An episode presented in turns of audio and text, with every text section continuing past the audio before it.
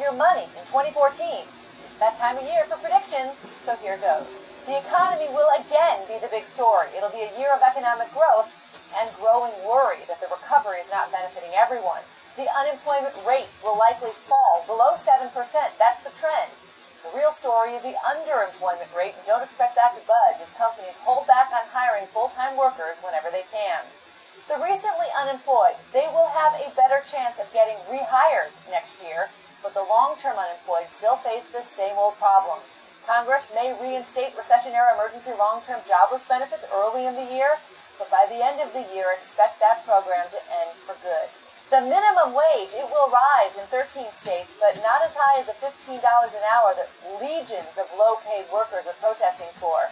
With a recovering economy, the minimum wage debate won't fade in 2014. The stock market, it may not return as richly as it did in 2013 as the taper is finally here, and mortgage rates will likely rise.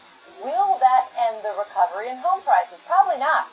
Rates are still well below the post-World War II average of 6.5%, and higher mortgage rates may even spur banks into lending more freely to first-time homebuyers. Home prices expect low single-digit percentage increases. There, I'm on the record. That's my forecast for 2014.